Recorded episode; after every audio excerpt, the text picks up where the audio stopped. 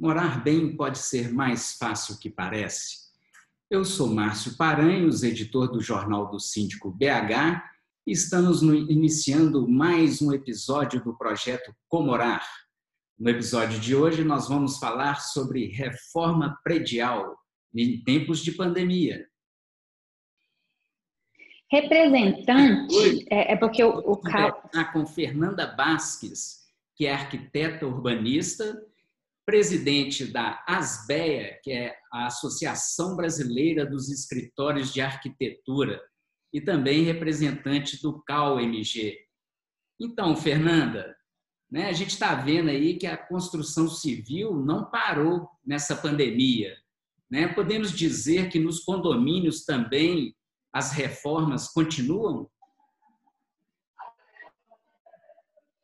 Sim, as reformas estão até mais aceleradas, né? Primeiro, é, eu gostaria de agradecer o convite. É, sou presidente da DMG, estou aqui como indicada pelo CAL, né? Eu, eu não represento o CAL-MG, isso, mas estou aqui como arquiteta indicada pelo CAL para tratar desse assunto de, de reforma, é, porque eu trabalho nessa área de reforma é, de condomínios, de reformas é, individuais também, né, privativas das unidades residenciais.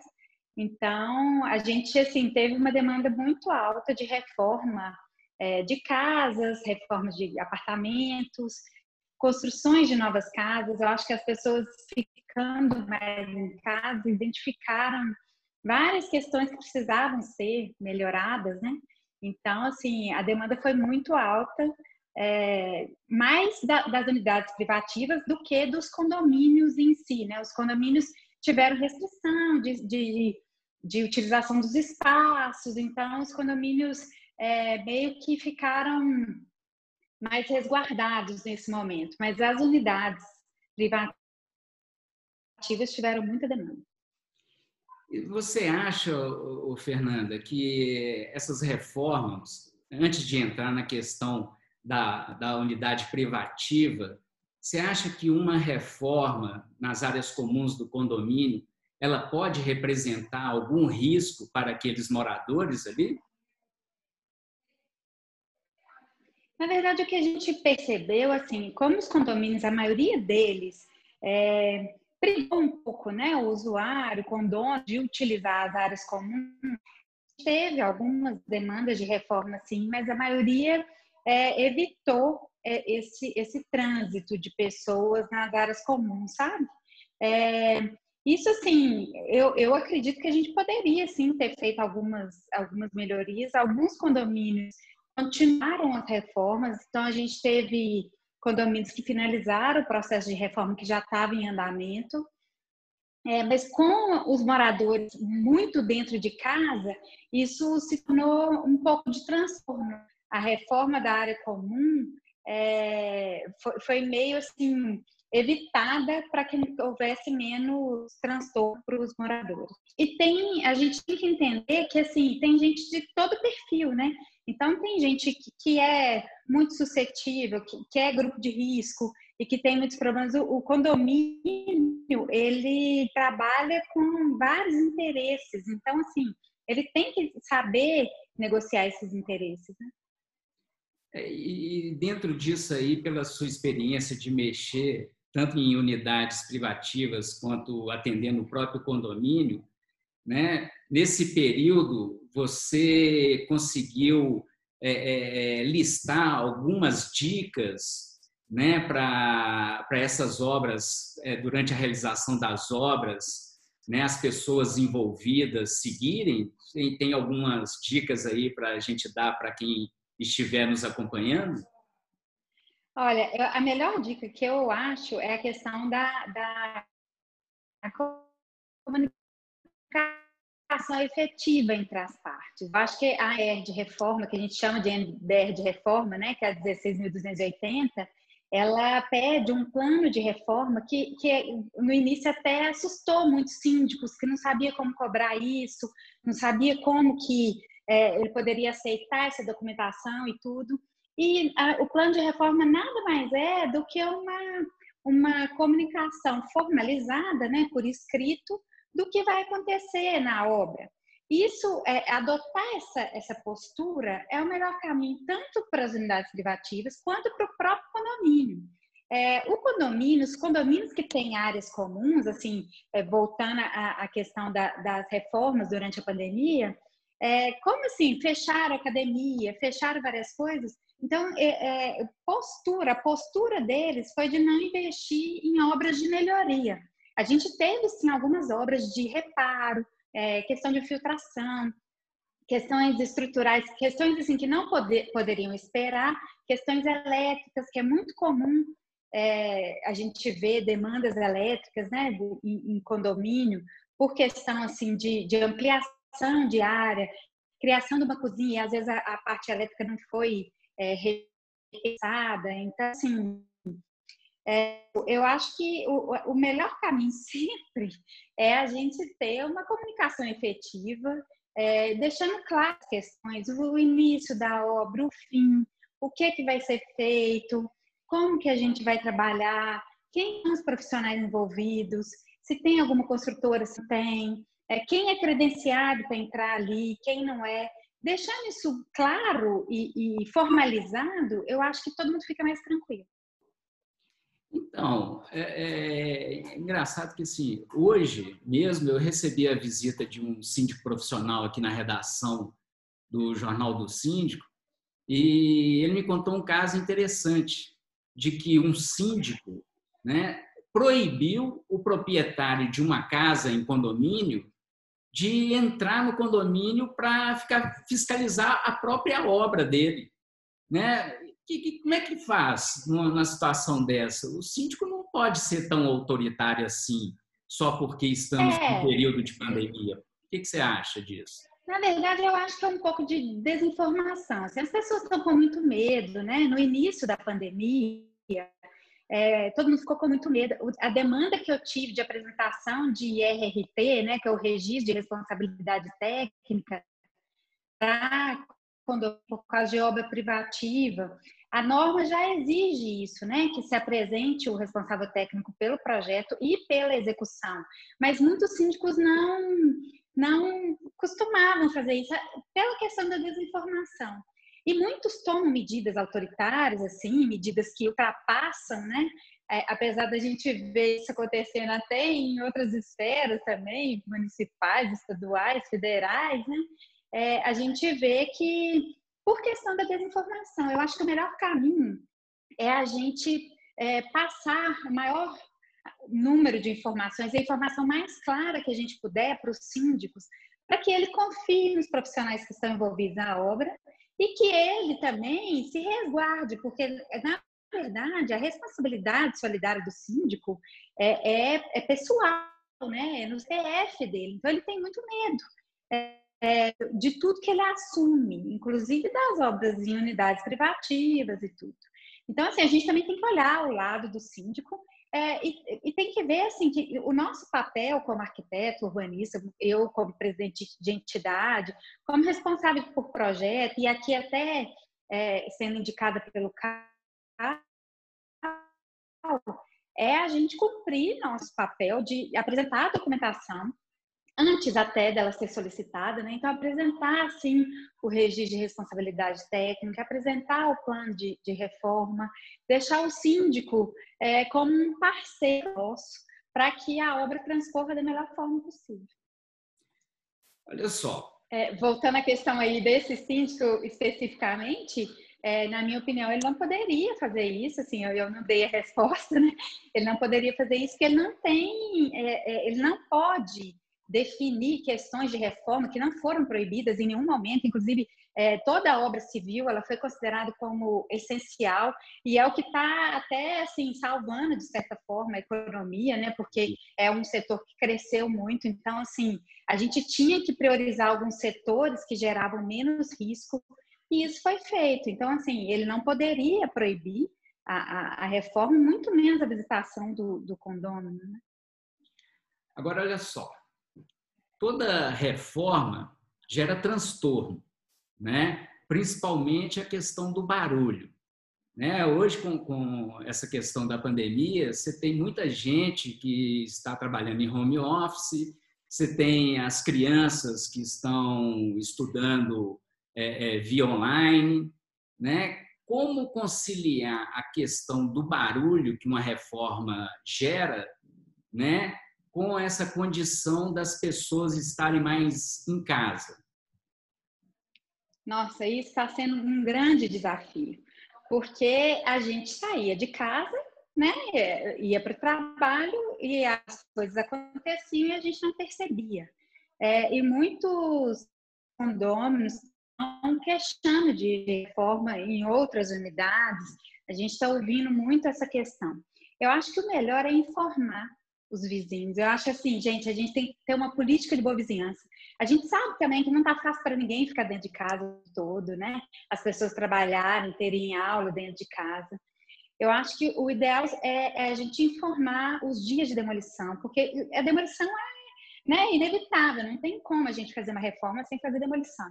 E, e respeitar ao máximo aqueles critérios ali de horário, definir horário de almoço, algumas questões assim, para priorizar esses trabalhos com barulhos. Então, assim, a regra é sempre o bom senso.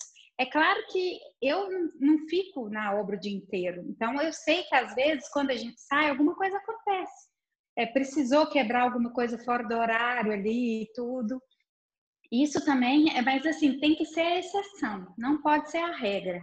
A gente tem que trabalhar muito focado nesse planejamento que a gente faz e que, que é o que a gente entrega para o síndico e pede que ele, é, na verdade, o proprietário, né, entrega para o síndico e pede que, o síndico é, distribua aos demais condôminos. Fernando, e como gerenciar é, é, essas pessoas que estão trabalhando na obra? Gerenciar da seguinte forma: né? são pessoas de fora né, que estão é, é, fazendo uma obra no condomínio. O condomínio tem as suas regras de higienização e uma obra demanda mais limpeza. Né? Como é que fica essa questão da, da, da higienização da, e, e, do trânsito desses profissionais na, nas áreas comuns? Isso também é, deve ser deliberado junto com o síndico? O que, que você aconselha nesse, nesse ponto? Eu aconselho a gente definir as pessoas que vão participar da obra, que o síndico saiba quem são essas pessoas, isso é importante. É, também definir esses, esses protocolos, né? Dentro da obra, ó, tem álcool aqui, deixar uma pia de limpeza de mãos com sabão e tudo, é, para as pessoas poderem utilizar. É, pedir o mínimo de circulação em área comum possível, é, definir horário de descida e de subida de material. Gente, isso, é, é, assim, quando você tem uma obra bem organizada, com esses critérios definidos e tudo, até a própria produtividade da obra, ela, é, isso reflete na produtividade. Então, assim, fica parecendo que é burocracia, mas não é. Se você faz esse, esse processo uma vez, ele pode ser utilizado em várias obras. Assim, não, não é um serviço extra que a gente faz. É, é, é um cuidado para que gere um mínimo de transtorno, porque transtorno toda obra gera, não tem jeito, é, gere um mínimo de transtorno para os usuários e tem assim é, que o síndico tenha seu telefone para qualquer questão ele poder entrar em contato, que ele se sinta seguro mesmo, sabe que ele tem, tem do lado de cá um parceiro é, para auxiliá-lo nessas questões. Agora você citou aí. E olhar tem que estar como é que... Acho que assim, é, é, é, claro que as coisas, o olhar tem que estar atento, a gente tem que estar atento para questões que fogem desse, desse, desse programado aí, porque a gente sabe que algumas coisas fogem do programado, né? A gente está trabalhando com mão de obra, não é fácil, assim, é, tem, tem questões que, que fogem um pouco do, do que seria o andamento normal mas a gente tenta fazer o máximo controlado possível esse, esse ambiente. Agora, Fernando, você falou no início da nossa entrevista da norma da BNT, não é isso? Né? E, e, e muitas pessoas, não só síndicos, mas condôminos, né, eles desconhecem ainda essa norma. é, é, é desconhecem porque no, no, a partir do momento que eles resolvem fazer alguma reforma, o interesse é ir contratar um profissional, comprar o um material e já ir demolindo e, fazendo a, obra acontecer o mais rápido possível. Qual é a implicação dessa norma né, no aspecto legal? Né? Como é que ela tem que ser tratada? Você pode falar um pouquinho sobre essa norma? Pois é, a norma ela define deveres, né? Ela define responsabilidades e deveres de cada, cada usuário e cada ator nesse processo de obra. Então, ela define as responsabilidades do síndico e os deveres, as responsabilidades do, dos responsáveis técnicos, que são os arquitetos, os engenheiros, e as responsabilidades do proprietário. É, então, assim, a documentação que o síndico tem que exigir, a documentação que os arquitetos têm que, que prover né, para a obra. É, e muitas vezes eu, eu, percebo assim, um desconhecimento mesmo. É, a gente está até trabalhando numa cartilha para a gente orientar os síndicos dessa, desses deveres e, de, e, e responsabilidades aí, para que eles nem cobrem a quem nem além do que é demandado. É, eu percebo muito assim demandas de arquitetos que falam ah, o síndico não está aceitando a minha RRT, falou que tem que ser uma RT de engenheiro. É, isso não existe. O, arquiteto ele pode ser responsável técnico pela obra e pela elaboração do projeto. Ele tem competência para isso, habilidade, habilitação para isso. E ele responde a responsabilidade, né? Ele, ele responde por aquele serviço. Então, assim, é, são, são, deveres que são elencados. É, é nessa obra que veio essa esse conceito aí do plano de reforma, que é nada mais é do que uma comunicação formalizada do que vai acontecer naquela obra ali. Se você vai trabalhar com é, demolição, você vai demolir alvenaria, se não vai, se vai fazer impermeabilização, se vai ter ampliação, se você vai ter alguma coisa de esquadria. Então, você vai elencando ali os serviços que vão ser realizados e para o síndico saber o que, que vai ser realizado naquela obra ali. E aí você coloca, estrutura mais ou menos os horários de início e de fim da obra, é, período que vai fazer mais barulho. Você pode colocar várias informações que vão ser úteis para o síndico. E a partir desse momento, quando você formaliza esse documento, você já inaugura aí uma, uma proximidade com o síndico e uma corresponsabilidade de cumprir aquilo ali. E ele se sente mais seguro também, porque ele, ele sabe mais ou menos qual que vai ser o, o, o, o caminhar daquela obra ali. Então, é um extrato do, do planejamento da obra que se apresenta. Quer dizer, é uma garantia também né, para o síndico e, e para toda a comunidade do condomínio de que essa obra está sendo acompanhada por um profissional e que não vai ter nenhum risco de, de, por exemplo, tirar uma parede que não deva ser tirada. Né? Já, é, podemos falar assim. Sim, sim. É, que, que tem. O projeto também é apresentado, o síndico recebe uma cópia do projeto,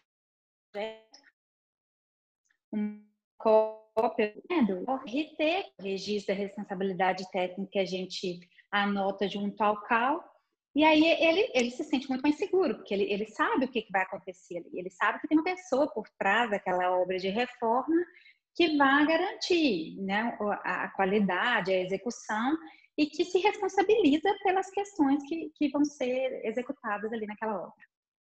Então a gente pode dizer que o síndico ele, se o condômino não apresentar esse plano de reforma, ele pode embargar essa obra, pode denunciar em algum órgão é, é, uma obra que se inicie sem esse, esse planejamento, sem esse documento?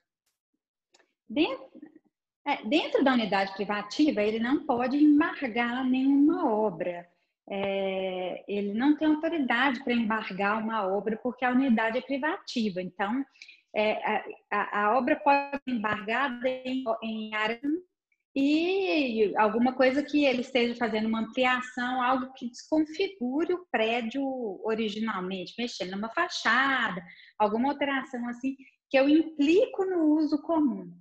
A, a obra privativa, ela não pode ser embargada, mas ele, ele tem autoridade para exigir o documento. É, é, claro que a gente não vai deixar chegar num, num desacordo desse, né? Assim, é, ah, não, não vou entregar porque você não tem autoridade para embargar minha obra. É, na verdade, pela, pela norma de reforma, ele pode é, entrar com um processo de que a gente não cumpriu a nossa parte. E aí vai ser um processo é, fora, né? Assim, não um processo interno ao condomínio, vai ser judicializado mesmo. É, deixa eu é, é reformular então a, a pergunta. É, essa norma, é, ela tem força de lei?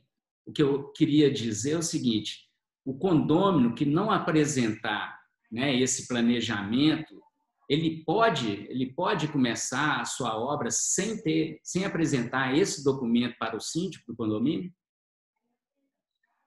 Na verdade, pelo desconhecimento, a gente vê que muitas obras são iniciadas sem essa formalização. É, mas toda norma ela tem força de lei, só que ela, ela não tem uma punição de embargo ou de multa, a não ser que, que o, o, o regimento do condomínio estabeleça isso que existe uma, uma, uma multa a ser aplicada caso isso pode ser feito também, caso o condomínio não apresenta documentação antes da reforma. É, mas, assim, num processo de judicialização, o condômino estaria totalmente irregular. Então, aí seria afixados valores para essas questões e tudo.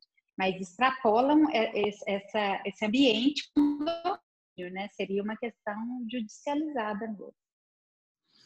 E para finalizar, Fernanda, quais as dicas finais que você daria, né, para, tanto para os síndicos quanto para os moradores de condomínio também que possam estar vendo esse nosso, essa nossa entrevista, né, para que a, a uma reforma ocorra sem o mínimo impacto nessa comunidade condominial?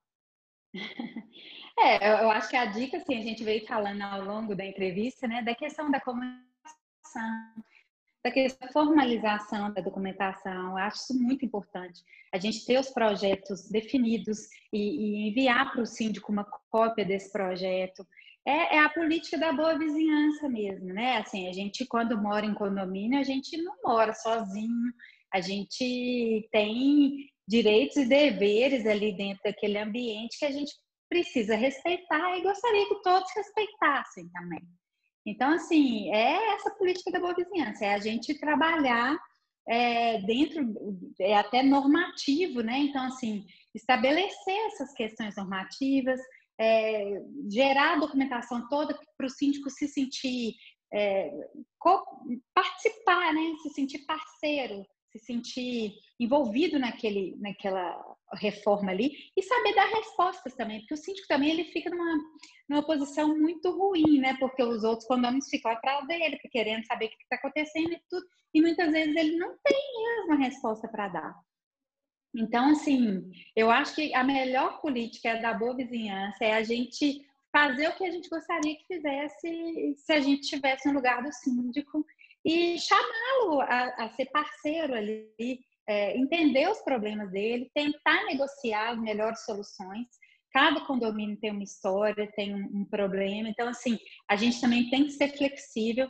É claro que é o que eu falo com os síndicos, a gente não tem como fazer uma reforma sem fazer barulho, não tem como fazer uma reforma sem descer com entulho, não tem como fazer uma reforma sem demolição, sem barulho, sem, sem mínimo de transtorno.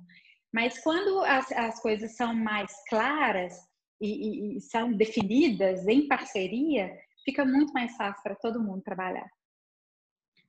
Maravilha, Fernanda. Gostaria de agradecer a sua presença aqui no nosso projeto Comorar, né? E passo para você fazer as considerações finais, né, dessa nossa entrevista. Que bom, eu também adorei. Eu acho que é um, um assunto assim que a gente tem muita resposta ainda para dar, né? Porque é um, é um assunto que ainda demanda é, conflitos, né? Gera conflitos e assim é importante que a gente tenha um ambiente melhor, mais agradável, e que quando você chegar num condomínio para falar de obra, não seja aquele, ah, meu Deus, mais uma obra.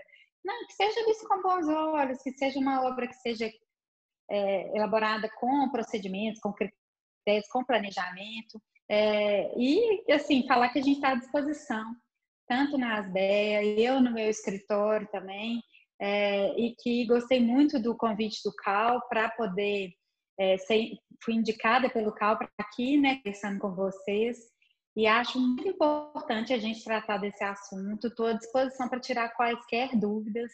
É, vou te passar meus contatos, se você quiser colocar nos créditos aí do vídeo, é, porque pode ter demandas né, de síndico querendo algum esclarecimento, a gente está à disposição. Fernanda Basques, arquiteta urbanista, presidente da ASBEA, Associação Brasileira dos, dos Escritórios de Arquitetura. Muito obrigado, Fernanda. Espero contar com você numa próxima oportunidade. Né? Afinal de contas, esse tema da, da norma da BNT também dá um, um programa inteiro para a gente poder destrinchar tudo que a tá. norma traz. E eu acho que, num próximo momento, a gente pode trazer esse assunto aqui para ser debatido. Claro. Muito obrigado, então. Estamos aqui nosso Comorar de hoje. Até logo, então, Fernanda. Obrigada. Até logo. Obrigada. Esse foi mais um episódio do projeto Comorar. A sugestão de hoje, por sinal, veio de uma engenheira e mandou um WhatsApp para a gente. Se você também quer participar, encaminhe sua dúvida ou sugestão para o e-mail jornaldosíndicobh@gmail.com ou então pelo número de WhatsApp, código 31, número 98481 7642.